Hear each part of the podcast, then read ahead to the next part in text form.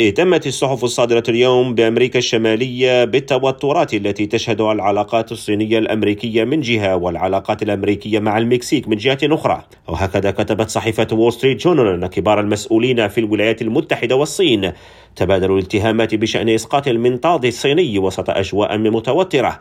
من الخطب العامة واجتماع سري يوم السبت الماضي بين كبار المسؤولين الدبلوماسيين في البلدين.